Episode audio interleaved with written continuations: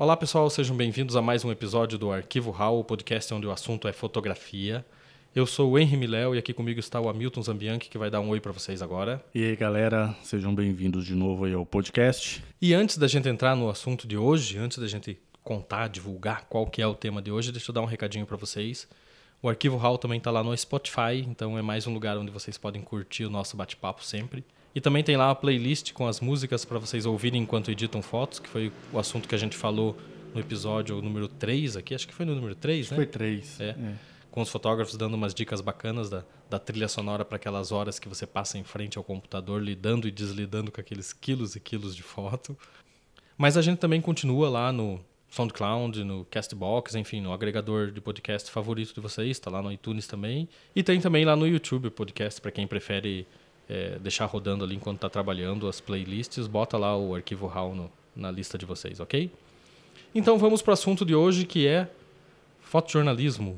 Como começar com fotojornalismo. Como, na verdade, o título desse episódio é Seja Esperto, porque a gente vai dar umas dicas aqui de como que um fotojornalista pode antecipar a notícia e como que vocês fazem, principalmente para quem está começando, para entrar nessa carreira de fotojornalismo, beleza? E até mesmo o fato de como um, um fotógrafo está começando e quer ingressar no fotojornalismo, como que ele pode fotografar dentro das suas possibilidades, né?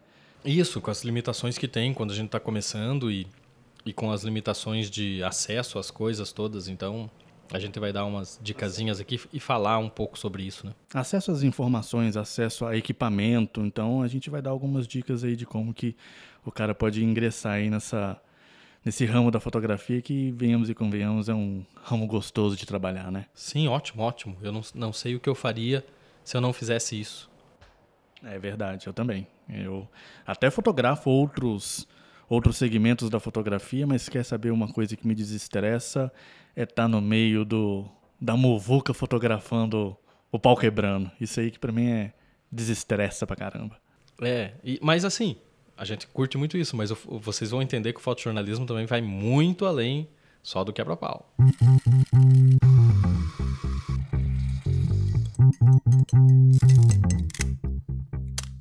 Então vamos lá.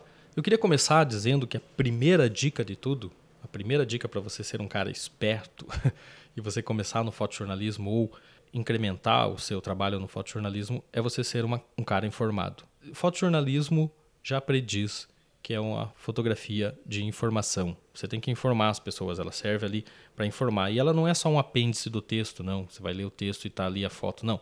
Ela pode ser sozinha uma notícia. É isso aí. Você precisa estar tá, é, antenado em todas as mídias, se possível. Então, uma coisa que a primeira dica que a gente dá mesmo, que é uma das dicas mais importantes até mesmo para o fotojornalismo, desde aquele que está começando até mesmo para o cara que já está aí há, há, tempos aí trabalhando no fotojornalismo, que já faz isso, é tá lá, entrou na internet, cara, vai visitar aí sites de, de notícia, vai ver o que está sendo falado aí no, no Brasil e no mundo, até mesmo para você é, começar a se pautar para os próximos dias ou para as próximas horas. Sim, até porque essa, essa é a função principal do fotojornalismo e o fotojornalista tem que ser um cara informado. Então, eu vou, eu vou contar mais ou menos como é que é o meu, a minha rotina do dia a dia, que apesar de, ser um, de eu ser um cara viciado em informação, ela serve, acho que, para dar um norte de como que a coisa funciona. Eu acordo de manhã, escuto o rádio da minha cidade para saber o que está rolando na minha cidade, né? E escuto os programas nacionais. Quando eu estou indo para o trabalho, eu boto um podcast com os resumos das notícias do dia anterior e alguns podcasts que saem de manhã já explicando o que está acontecendo e o que, que vai ser notícia, o que está rolando no cenário de política, economia, esportes, cotidiano é, naquele dia. E chegando no meu trabalho, eu já olho todo, todos os jornais que eu acompanho. Eu acompanho jornais no Brasil, acompanho jornais fora não se enganem, jornais de fora trazem notícias que são interessantes para o cenário da sua cidade também, que você pode usar como pauta. Acompanho no Twitter, porque, cara, o brasileiro não, não usa muito o Twitter só para zoeira, né? Aqueles atrasados do Enem e aquela coisa toda.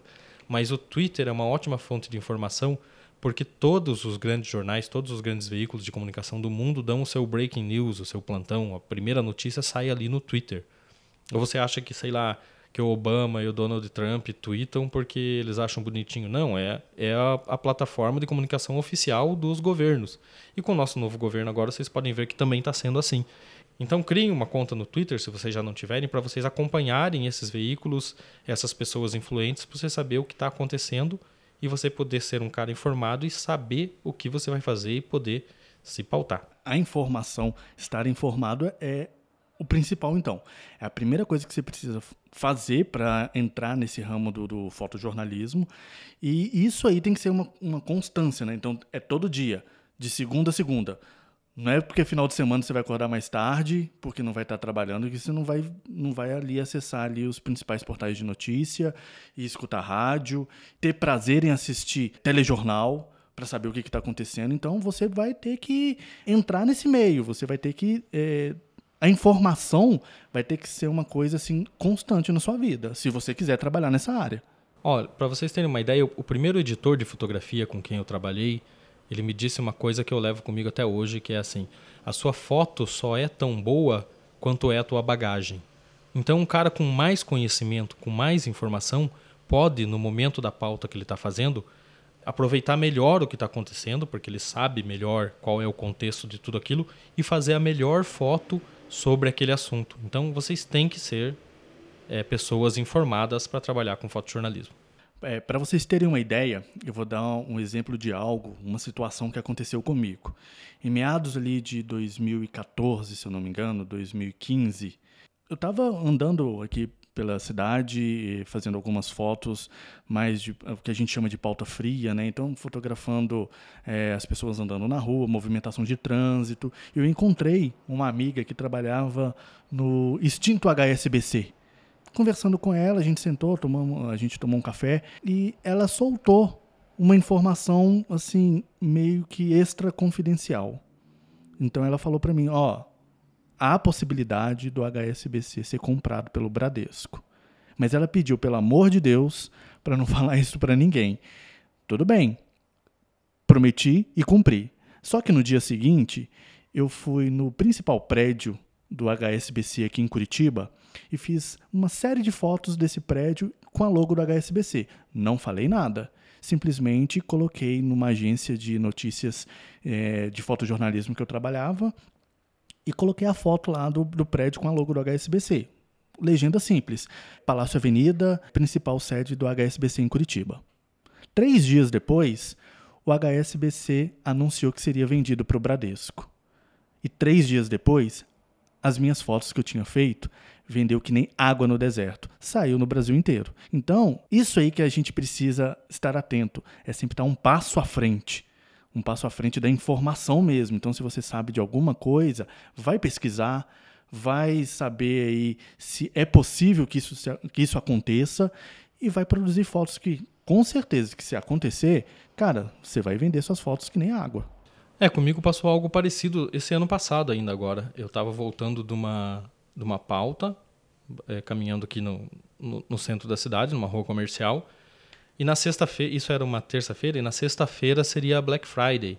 Coisa simples, pessoal. Diferente do, do Hamilton, que tinha uma, uma, uma informação privilegiada uh, que interessava o mundo inteiro. Então, eu estava andando ali e vi que as vitrines, que já tinham vitrines nas, nas lojas é, chamando para Black Friday, né? Ah, Black Friday na, sexta, na sexta-feira e coisa e tal. Algumas até estendendo, Black Week coisa e tal. Um, umas vitrines com bastante cartazes assim. Eu fiz algumas fotos, subi na agência Cara, quando foi na quinta-feira, que era um dia antes da, da, da, Black Friday, inúmeros jornais e portais estavam dando aquelas fotos, porque eram as mais recentes da Black Friday, né? Em vez de darem fotos de arquivo do ano passado, eles estavam dando aquelas fotos que eu tinha feito. E inclusive agora, em, em janeiro, saíram fotos de novo daquelas que eu tinha feito, porque é, saiu o balanço de número, o balanço financeiro de vendas, né, da, da, da, quantidade de vendas da Black Friday, e o pessoal usou essas fotos, por quê? Porque eu antecipei algo que ia acontecer. É claro que eu fui no dia da Black Friday, também fiz algumas fotos, mas o volume de venda do meu material foi bem menor do que, que tinha vendido antes, porque os jornais também se antecipam, eles dizem, amanhã vai ter a Black Friday, espera se vender tanto. Então eles já procuram imagens que retratem isso, que, que tragam isso para o leitor deles, e você aproveita um, algo simples para fazer é, um material bacana e que vai vender. É isso aí. E o que acontece é por que, a gente está batendo nessa tecla de se manter informado, ouça podcast, ouça rádio, é, visite site de notícias, veja telejornal, veja é, telejornal de canal fechado. Por quê? Porque você tendo essa bagagem, que é o que o, que o Miléo falou, você vai conseguir se antecipar. E quanto mais você se antecipar, está um passo à frente da, da notícia mesmo, você consegue se sobressair perante os outros fotógrafos. Sim, é, que é o base de tudo, né? Você tem que ser um, você tem que estar informado, tem que ser um cara informado, que é a, que é a primeira e mais importante dica, né? Até esses tempos atrás teve a questão da, da União Europeia que cancelou a importação de aves do Brasil, né? Então você pensa, ok, o que, que eu posso fazer sobre isso? Cara, faz fotos de granja de frango, né? Ah, mas eu moro num grande centro ou moro num lugar onde não tem granja de frango. O que, que, que, que eu faço? Ah, cara, vai no mercadinho do teu bairro, vai no mercado, faz foto da seção de congelados com os frangos lá, conversa com o gerente, ele deixa você entrar, não mostra a marca do mercado, nada, só os frangos. Você tem um material que está alinhado com a notícia importante e que os jornais vão precisar. Por isso que estar tá antenado é importante, que aí você vai começar a ter essa bagagem e até mesmo identificar é, os principais setores que estão sendo mais falados ali naquele momento. Então, é, a gente vai saber que agronegócio é um, é um, um setor que, que se fala muito em determinado período do ano, vamos se antecipar e vamos fotografar alguma coisa que possa contribuir para as notícias que virão dentro do agronegócio. Exato, mas isso é algo que você só consegue efetivamente se você tiver informado. Tá? Então, é a primeira dica, um pouco extensa, a gente bateu bastante nessa tecla, mas é isso. Esteja sempre bem informado. Outra dica que a gente pode dar é com relação a uma indagação muito frequente que a gente é, ouve dentro do, do meio aí da fotografia, de, do fotojornalismo, é que a pessoa não tem acesso a um determinado local, ela não tem uma credencial. E aí, o que, que se faz? É, essa é uma das perguntas que eu mais respondo lá no meu canal no YouTube. Aliás, quem não me acompanha, acompanhe lá. Sobre como, como começar e não ter acesso às coisas porque não tem um credenciamento. E o pessoal geralmente pergunta muito de futebol. Eu já, eu já vou falar é, especificamente o que é e o que não é e como pode ser o fotojornalismo, mas eu vou responder essa, essa questão primeiro. Se você não tem acesso, acha outra forma de fazer o que você quer fazer. Entendeu? Ah, eu não, eu não consigo entrar na beira do campo. Tudo bem, se você for entrar na beira do campo para fazer foto, é legal, é bacana. Eu fotografei futebol durante anos e gostava de fazer, mas você vai ter a mesma foto que vários fotógrafos que estão ali têm. Então você tem que começar, a, desde o começo da sua carreira, a pensar em fazer coisas diferentes. Então, se você não tem acesso ao estádio de futebol, à beira do campo para fotografar, cara, pega a sua câmera com uma lente só, compra o seu ingresso, vai para o estádio e faz da arquibancada, mas faz com uma outra visão, faz a visão do torcedor dentro do campo, entendeu? Você, você é, fotografa ali a torcida organizada, fotografa por baixo do bandeirão quando o bandeirão subir, fotografa a fila do pessoal para comprar coisa no intervalo, o pessoal comendo pipoca, fila do banheiro, entendeu? Ah, os torcedores mais velhos, os torcedores mais novos, as famílias que vão, se der alguma treta ali, entendeu? Mostra uma outra visão do que é um jogo de futebol do que só o jogo de futebol dentro do campo. Então, é, se você tem limitações de acesso ou de equipamento ou qualquer coisa que seja, comece a usar a tua cri criatividade para você fazer um trabalho diferenciado. Porque o que manda no fotojornalismo hoje é você fazer um trabalho diferenciado, não fazer o mesmo que todo mundo. E você pode é, ter isso tendo informação e pensando fora da caixinha. Agora, se você quer ter realmente um acesso a determinados lugares para poder fotografar, como imprensa mesmo, e ter aquele crachá de imprensa no peito, você precisa se credenciar em algumas entidades, como por exemplo a ARFOC, que é a Associação dos Repórteres Fotográficos e Cinematográficos. Então você tem que entrar em contato com essa entidade do seu estado, porque cada estado tem a sua, então ela é uma, ela é uma entidade distinta de uma da outra, e saber o que, que você tem que fazer para poder ter acesso à beira de campo, a ter acesso a alguma coletiva de imprensa, por exemplo, mas uma dica que a gente dá também, não vai ser uma credencial que vai fazer você fazer algumas fotos que sejam é, atrativas e que possam ser reconhecidas pelos veículos de comunicação. Você tem que arrumar essas outras formas de fotografar, que é aquilo que o Miléo falou. É, porque não é uma credencial que faz de você um fotojornalista, é um conjunto de outras coisas, entendeu? Então, eu acho que é importante, ela te dá, te facilita em alguns momentos, mas não é isso. Ah, tenho uma credencial, agora eu sou fotojornalista. Pode ser que só oficialmente você seja, mas vai ser diferente do dia a dia do seu trabalho, do, de como que você vai tratar o teu trabalho e como que você vai fazer o teu trabalho. Então, que é o que eu ia dizer antes e eu vou dizer agora. que as pessoas pensam muito que fotojornalista é aquele cara que está ali no meio do protesto, que está na beira do campo, que está na coletiva de imprensa, coisa e tal, e são essas pessoas.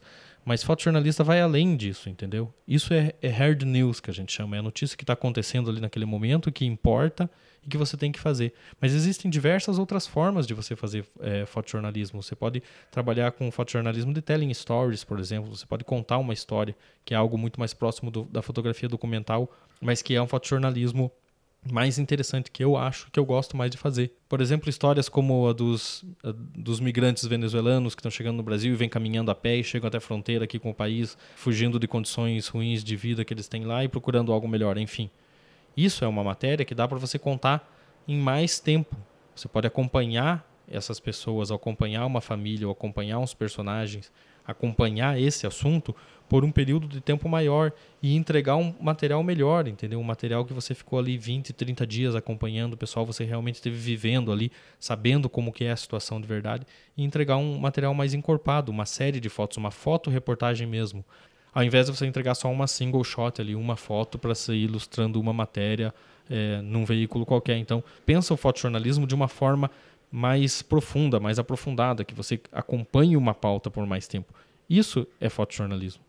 E além disso, Miléo, o fotógrafo precisa entender também sobre pauta fria, né? Aquelas pautas que não, que justamente não é aquela notícia de última hora, né? Não são os venezuelanos entrando no Brasil e não é uma manifestação que está acontecendo, mas são coisas que fazem parte do cotidiano que o jornal ou um portal pode noticiar a qualquer momento.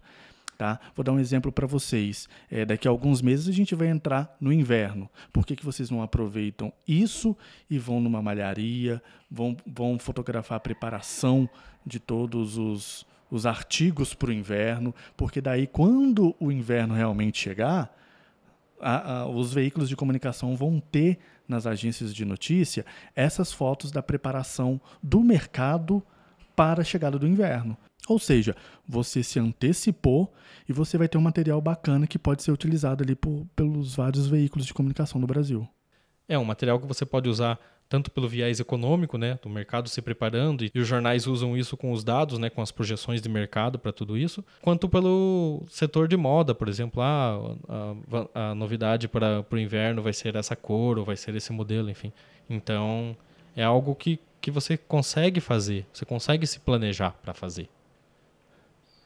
E por último, e não menos importante, né, a dica fundamental e final, é que você pegue tudo isso que a gente falou, que é, é ser um cara informado, pensar, mostrar as pautas de um, com um olhar fotojornalístico diferente, pensar nas pautas além do hard news, né?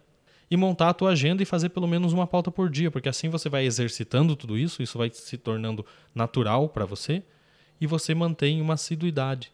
Daí você entra, dá um Google aí, pega aí agências de notícias no Brasil, tem várias, elas estão sempre atrás de novos colaboradores, porque para elas, quanto mais material chegar, melhor, porque elas têm uma diversidade maior. Se cadastra numa delas e mandando um material por dia, chega o tempo que você está colocando o seu nome em publicações, né? Tá, seu, seu nome está começando a ser reconhecido até que um dia você para de ser só um colaborador e começa a ser solicitado para fazer pautas por essa agência, porque eles sabem que você é uma pessoa em que eles podem confiar, porque você está sempre ali mandando um material diferente, bacana. E é isso aí, galera. Então vocês viram que a base do fotojornalismo é pesquisa, proatividade e criatividade. Mas espero que vocês tenham gostado aí do nosso episódio do Arquivo Hall. Acompanhe a gente aí semanalmente. Toda quinta-feira aí tem um episódio novo fresquinho aí e é isso aí, galera. Miléo, dá um tchau aí pro povo. Tchau, pessoal. Foi bom conversar com vocês. Até a próxima semana. Valeu, gente. Abraço. Tchau.